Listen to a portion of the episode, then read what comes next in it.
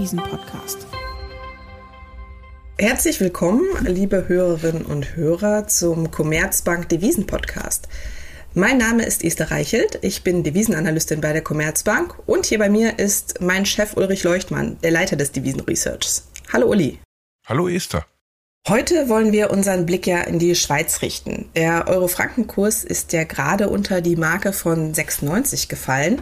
Und bei der letzten geldpolitischen Entscheidung der Schweizerischen Nationalbank hatte ja der SNB-Direktor Jordan gesagt, dass die SNB bereit wäre, Devisen zu kaufen, wenn der Franken übermäßig aufwerten würde. Sind wir jetzt an dem Punkt, Uli? Können wir jetzt Interventionen der Schweizerischen Nationalbank erwarten?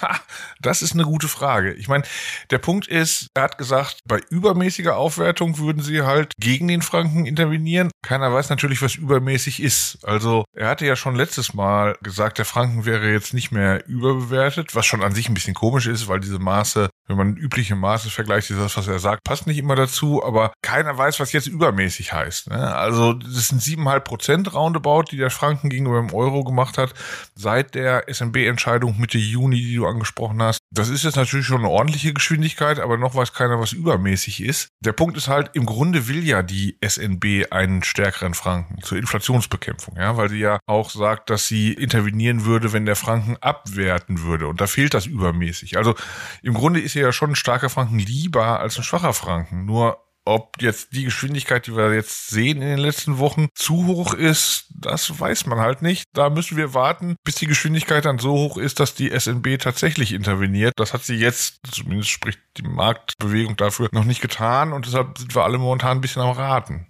Ja, wenn man sich den Kursverlauf so anguckt, dann sieht die Bewegung ja eigentlich seit Mitte Juni nach einer relativ linearen Aufwertung des Franken aus. Sowas ist doch eher ungewöhnlich, oder? Genau. Das ist halt die Folge dieser asymmetrischen Interventionsdrohung, ja. Die SNB würde intervenieren, wenn der Franken übermäßig aufwertet. Die SNB würde intervenieren, wenn der Franken abwertet. Also das ist asymmetrisch. Der Punkt ist halt nur, was heißt, wenn der Franken abwertet? Heißt das über die Niveaus von 1,04, als wir waren, als die SMB das gesagt hat? Oder heißt das, dass er jetzt überhaupt nicht mehr einen Tick nach oben gehen würde? Also der Markt interpretiert das auf die zweite Art und Weise. Wir haben seitdem nie mehr gesehen, dass von irgendeinem Low, was wir mal hatten in Eurofranken, Eurofranken auch nur 1,5 Prozent wieder nach oben gegangen ist. Also der Markt interpretiert das damit als, der Franken darf jetzt von keinem Niveau mehr, was wir haben, aufwerten. Sonst könnte die SNB intervenieren. Und das ist natürlich etwas, was zu diesem Trend führt, den du angesprochen hast. Der Punkt ist halt nur, in einem effizienten Markt wird so ein Trend sich verstärken. Also wenn mehr und mehr Marktteilnehmer sehen, Euro-Franken kennt ja nur eine Richtung, gibt es natürlich auch mehr Motivation darauf aufzuspringen und Short-Euro-Franken-Positionen einzugehen. Und das wiederum würde dann den Trend wieder beschleunigen. Deshalb ist das, glaube ich, eine Situation momentan, die eher dazu spricht, dass die Aufwertungsgeschwindigkeit des Franken, insbesondere gegenüber dem Euro, zunimmt. Insbesondere gegenüber dem Euro, weil das so das übliche Maß ist, was die SNB operational benutzt. Die reden zwar viel auch von handelsgewichtetem Franken und so, aber Euro-Franken ist eigentlich immer das gewesen in der Vergangenheit, so seit 2009, als die SNB anfing, Wechselkurspolitik sehr explizit zu betreiben, was das operationale Maß ist das ist halt etwas, was linear geht und linear kann im effizienten Markt kein Wechselkurs funktionieren. Entweder hört das auf, weil man halt doch glaubt, dass die SNB mehr Abwertung zulässt, oder es beschleunigt sich und dann kommen wir halt in den Bereich, dass wir dann irgendwann lernen werden, was übermäßig heißt, wenn es dann immer schneller wird mit der Frankenstärke. Und immer schneller wird oder wenn halt die SNB irgendwann klar in den Markt eintritt und sagt, hier ab diesem Punkt wollen wir keine weitere Aufwertung zulassen, oder?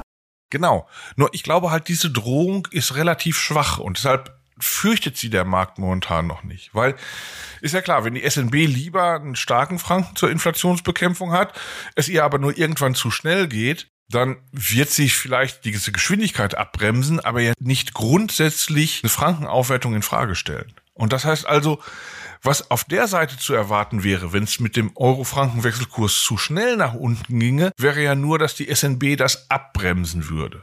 Das ist etwas, was ja dann ein paar Tage wirkt wahrscheinlich, aber letztendlich typischerweise den Devisenmarkt nicht davon abhält, diesen Trend fortzusetzen. Also das wäre so etwas wie, man sagt so schön, leaning against the wind. Die SNB würde auf der Unterseite, wenn Euro Franken fällt, die Geschwindigkeit reduzieren wollen, aber nicht den Trend umkehren wollen. Das ist etwas, was halt auch sehr verlockend ist für spekulative Marktteilnehmer, so eine Situation.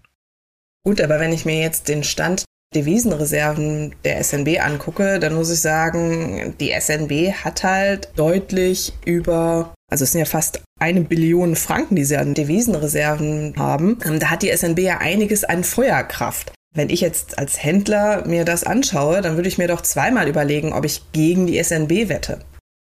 Ja, genau, das ist der Punkt. Ich meine, die SNB hat genügend Reserven, um eine Abwertung des Franken zu bekämpfen für lange Zeit.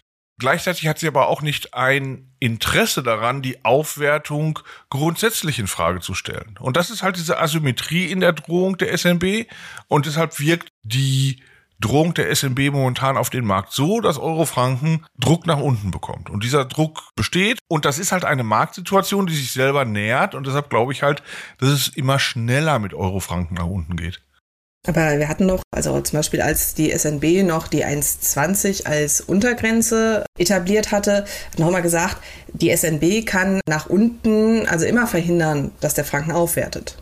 Genau, weil sie im Prinzip ja beliebig viel Franken drucken kann und deshalb beliebig viel auf der Seite intervenieren kann. Dass sie das dann nicht wollte, ist eine andere Geschichte im Januar 2015, aber jetzt will sie es halt nicht aufgrund des gestiegenen Inflationsdrucks. Und eine Frankenaufwertung ist für sie halt momentan scheinbar ja das Mittel der Wahl, um Inflation zu bekämpfen. Ja, indem sie den Franken aufwerten lässt und indem sie diese Drohungen ausspricht, die letztendlich dazu führen, dass der Franken aufwertet, dämpft sie den Inflationsdruck in der Schweiz. Nur ist halt auch klar, sie wollte jetzt nicht, als sie das am 16. Juni verkündet hat, dass es jetzt dramatisch wird, ja, wie 2015, als dann plötzlich Euro-Franken abstürzte wie ein Stein. Das will sie natürlich auch nicht. Sie will, dass es geordnet verläuft. Mein Argument ist aber, in einem effizienten Markt wird so etwas nicht geordnet wie an einem Lineal gezogen verlaufen in einem effizienten Markt ist, wenn es so läuft wie am Lineal, dann zu verlockend für spekulative Marktteilnehmer und dann nimmt die Geschwindigkeit zu. Und da das dann immer so weitergeht, bis die SNB dann irgendwann mal die Geschwindigkeit für zu groß hält, dann wird sie intervenieren müssen auf der Seite, wo sie die Aufwertungsgeschwindigkeit des Franken abbremst. Aber da sie nur abbremst, ist das eine relativ schwache Drohung.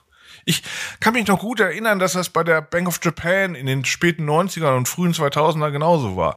Die Bank of Japan hatte auch Leading Against the Wind gemacht, was aber nichts anderes hieß, als dass immer nachdem sie interveniert hatte, jeder wieder genau auf denselben Zug aufgesprungen ist und sich das deshalb immer verstetigt hat. Wir müssen uns ja klar machen, der Devisenmarkt ist ein Nullsummenspiel. Bei Leaning Against the Wind ist es aber eine Situation, in der eine Zentralbank systematisch Verluste macht. Ja, sie kauft immer Euro-Franken bei einem Niveau, was sie dann aber nicht dauerhaft hält. Das heißt, diese Position der SNB rutscht dann immer in die Verlustzone wieder rein. Der Devisenmarkt ist ein Nullsummspiel, das heißt, wenn die SNB systematisch Verlust macht, gewinnt der Rest des Marktes.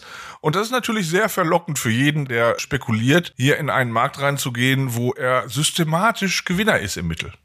Ja, wenn wir schon über die Verluste sprechen, dann fällt mir ein, dass ja vor einem guten Monat überall die Schlagzeile war, dass die SNB im ersten Halbjahr einen Verlust von 95 Milliarden Franken oder so gemacht hat. Ich habe das Gefühl, dass die Gewinne und Verluste der Bundesbank deutlich weniger Schlagzeilen machen. Äh, täusche ich mich oder gibt es da tatsächlich einen Unterschied? Da gibt es schon einen sehr großen Unterschied. Und zwar beruht der Unterschied auf zwei Faktoren. Der eine ist, die SNB legt ihre Devisenreserven viel spekulativer an, als das die meisten anderen Zentralbanken machen.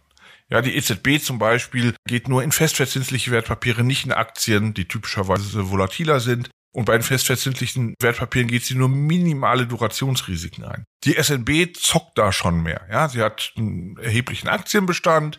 Sie geht die Durationsleiter deutlich weiter rauf, hat also erheblich höhere Zinsänderungsrisiken in ihrem Portfolio. Der Sinn dessen ist, dass sie halt sagt, damit kann man langfristig höheren Ertrag machen. Nur ist dann halt auch mal so, dass man ein halbes Jahr mit deutlichen Verlusten hinnehmen muss, wie das im ersten Halbjahr 2022 jetzt der Fall war. Das ist der eine Punkt. Und der andere Punkt ist, die SNB hat halt ein sehr großes Portfolio, ja. Also ein sehr großes Devisenportfolio von, wie du sagtest, 900 Milliarden Franken ungefähr. Das ist also ein riesiger Batzen. Und da schlagen natürlich diese Gewinne und Verluste deutlich durch. Aber um das klar zu sagen, die Verluste im ersten Halbjahr waren nur zu einem kleinen Teil aufgrund der Frankenbewegung. Der Franken hat aufgewertet und deshalb hat die SMB Verluste gemacht mit ihrem Reservenportfolio. Klar, ne, wenn alle anderen Währungen weniger wert werden gegenüber dem Franken, dann wird halt auch das Portfolio der Devisenreserven in Franken gemessen weniger wert. Aber das waren nur roundabout 10 Milliarden. Der überwiegende Teil der Verluste kam daher, dass sie tatsächlich Kursverluste auf ihre Devisenreserven zu verzeichnen hatte, weil die Aktien schlecht gelaufen sind, weil die Zinsen und Renditen gestiegen sind und sie deshalb auf ihre Rentenpapiere Kursverluste gemacht hat. Also der wesentliche Teil ist schon darauf zurückzuführen, dass die SNB halt weitaus spekulativer die Devisenreserven anlegt, als das fast alle Zentralbanken weltweit machen. Aber du meinst, also dieser hohe Bestand an Devisenreserven und die riskantere Anlagepolitik der SNB sorgt jetzt nicht akut dafür, dass die Interventionsstrategie weniger glaubhaft wird. Naja, also eigentlich nicht. Eigentlich müsste man sagen, eine Zentralbank sollte es völlig egal sein, ob sie Gewinne oder Verluste auf ihrer Bilanz macht. Eine Zentralbank kann nicht pleite gehen. Selbst wenn das Eigenkapital negativ wird, ist das kein Problem. Die muss nicht zum Konkursrichter gehen, sondern kann ganz normal weiterarbeiten. Solche Fälle mit negativen Eigenkapital haben wir auch bei großen Zentralbanken immer wieder gesehen. Also das ist nichts Ungewöhnliches. Ziel sollte ja sein, die Geldwertstabilität, also die Inflation in einem Bereich zu halten, den sie für sinnvoll hält. Und wenn dafür halt Verluste nötig sind, weil sie Leading Against the Wind beispielsweise betreiben muss, ist das kein Problem. Das ist der Normalfall. In der Schweiz ist es natürlich schon ein bisschen anders, weil in der Schweiz natürlich auch schon darauf geachtet wird, wie viel Gewinn die Zentralbank ausschüttet. Das ist dort ein viel größeres Thema als im Euroraum. Im Euroraum ist die Frage, ob die EZB oder die nationalen Zentralbanken Gewinne oder Verluste ausschütten, das taucht kaum in der Presse auf. Das ist in der Schweiz schon anders. Und das liegt auch daran, dass diese SNB immer so eine spekulative Anlagestrategie fährt, mit der sie halt verspricht, längerfristig Erträge zu machen. Und dann wartet natürlich die Öffentlichkeit auch darauf, ja, wo bleiben denn die Erträge? Aber sagen wir so, die SNB hat hier schon diese Ausschüttungspolitik deutlich zurückgefahren. Es gibt maximal sechs Milliarden, die an den Fiskus ausgeschüttet werden pro Jahr die SNB hat ihre Ausschüttungsstrategie auch jetzt so gemacht, dass es eigentlich immer weniger Ausschüttungen geben müsste momentan, wenn Gewinne im Normalbereich bleiben und wenn sie Verluste macht, gibt es eh keine Ausschüttung. Das heißt also, wir sind hier in einem Bereich, wo sie das schon deutlich zurückschraubt. Allerdings, ja, diese Diskussion gibt's halt noch in der Schweiz und ich könnte wetten, wenn es Ende diesen Jahres keine Ausschüttung gibt, dann gibt's auch wieder diese Diskussion in der Schweizer Öffentlichkeit. Momentan tut die SNB eigentlich alles, um ihre Geldpolitik vor diesen Argumenten abzuschirmen. Ob das langfristig gelingt, weiß ich nicht, aber das ist, glaube ich, momentan nicht so das große Risiko. Also die SNB wird schon bereit sein, auch Verluste zu fahren, wenn das denn der Preisstabilität dient, wie das eigentlich jede vernünftige Zentralbank machen sollte, denke ich.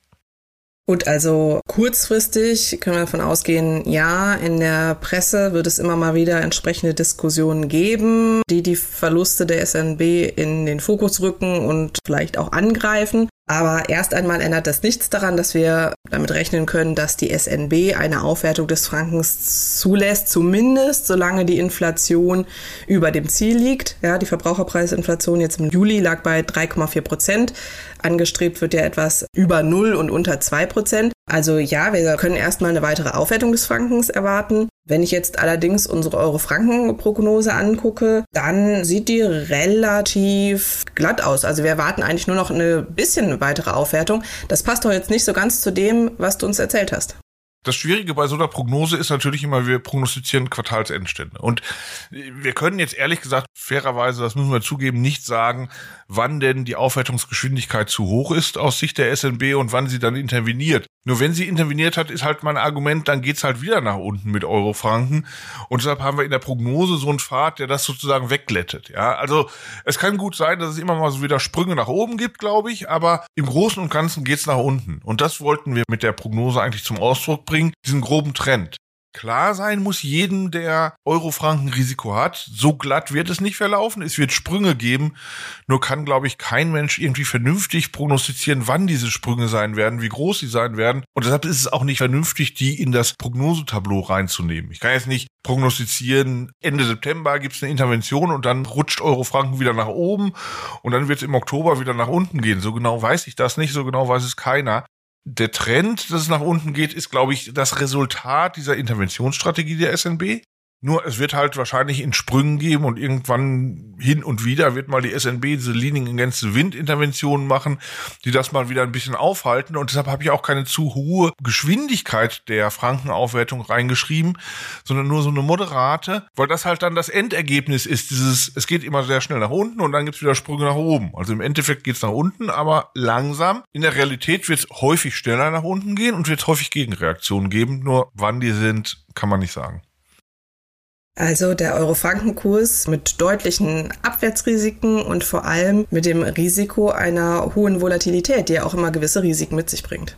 Ja, ja, genau. Und deshalb diese spekulativen Anleger, die darauf setzen, in einer Linie against Wind-Strategie der SNB Gewinne zu machen, können nur solche sein, die auch ein bisschen Geduld mitbringen. Ja, wenn ich am Tag vor einer SNB-Intervention die Euro-Franken nach oben treibt, Euro-Franken Short gehe, habe ich erstmal eine ganze Weile Verlust. Ich kann mir nur relativ sicher sein, dass ich später wieder in die Gewinnzone komme. Nur ich brauche halt Geduld. Und deshalb ist das nicht etwas, wo spekulative Attacken draufkommen oder sowas. Das ist nicht der Fall, aber ich glaube, es wird so à peu so eine Abwertungsgeschwindigkeit sich da rausstellen und die spekulativen Marktteilnehmer, die diese Gegenbewegung aussetzen können, die durch die SNB-Interventionen verursacht werden können, die werden halt diejenigen sein, die darauf setzen und nicht die, die ganz schnellen Gewinn mitnehmen wollen mit spekulativen Strategien.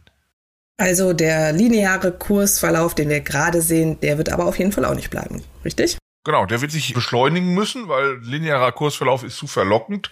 Da springen mehr Leute drauf und deshalb wird sich beschleunigen, solange bis der SMB zu schnell geht.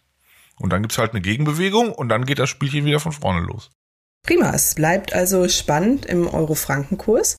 Ich danke dir ganz herzlich, Uli, für die Ausführung. Ich danke dir, Esther. Wenn Ihnen, liebe Hörerinnen und Hörer, unser Devisen-Podcast gefallen hat, empfehlen Sie uns gerne weiter. Wir freuen uns auch immer über Lob, Kritik und oder Themenwünsche. Die Adresse dafür steht in den Show Notes. Tschüss, bis zum nächsten Mal.